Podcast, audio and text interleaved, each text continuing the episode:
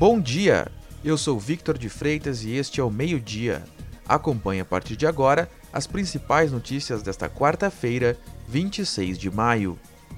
Foi publicado nesta quarta-feira o aviso de licitação da rodoviária de Porto Alegre no Diário Oficial do Estado. O terminal de ônibus da capital gaúcha é o de maior número de passageiros de todo o Rio Grande do Sul. A abertura dos lances está prevista para o dia 26 de agosto. A rodoviária é gerida por uma empresa privada há 80 anos no modelo de permissão.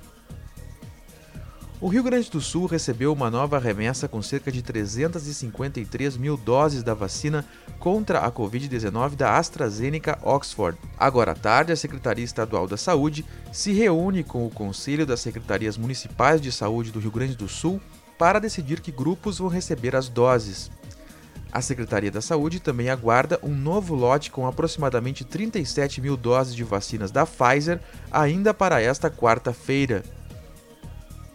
A Agência Nacional de Vigilância Sanitária e o Ministério da Saúde discutem ampliar as medidas de contenção de novas variantes do novo coronavírus.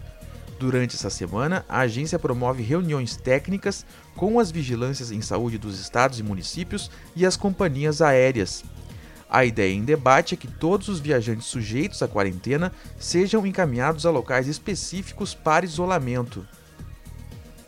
A Polícia Civil iniciou na manhã de hoje uma operação para combater um grupo especializado em teleentrega de drogas. Os investigados atuam na região metropolitana de Porto Alegre. Até o início da manhã, 10 pessoas foram presas.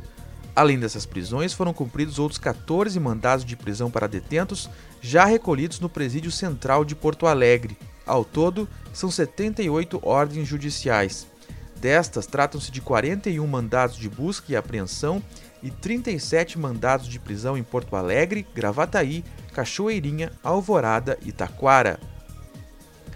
A massa de ar seco e frio segue sobre o Rio Grande do Sul nesta quarta-feira. O dia será marcado por tempo firme e temperaturas baixas no estado.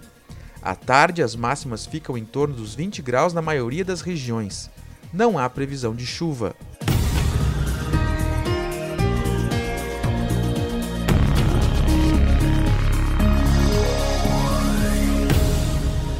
Para saber mais, acesse agorars.com. Acompanhe arroba agora no RS no Instagram e no Twitter.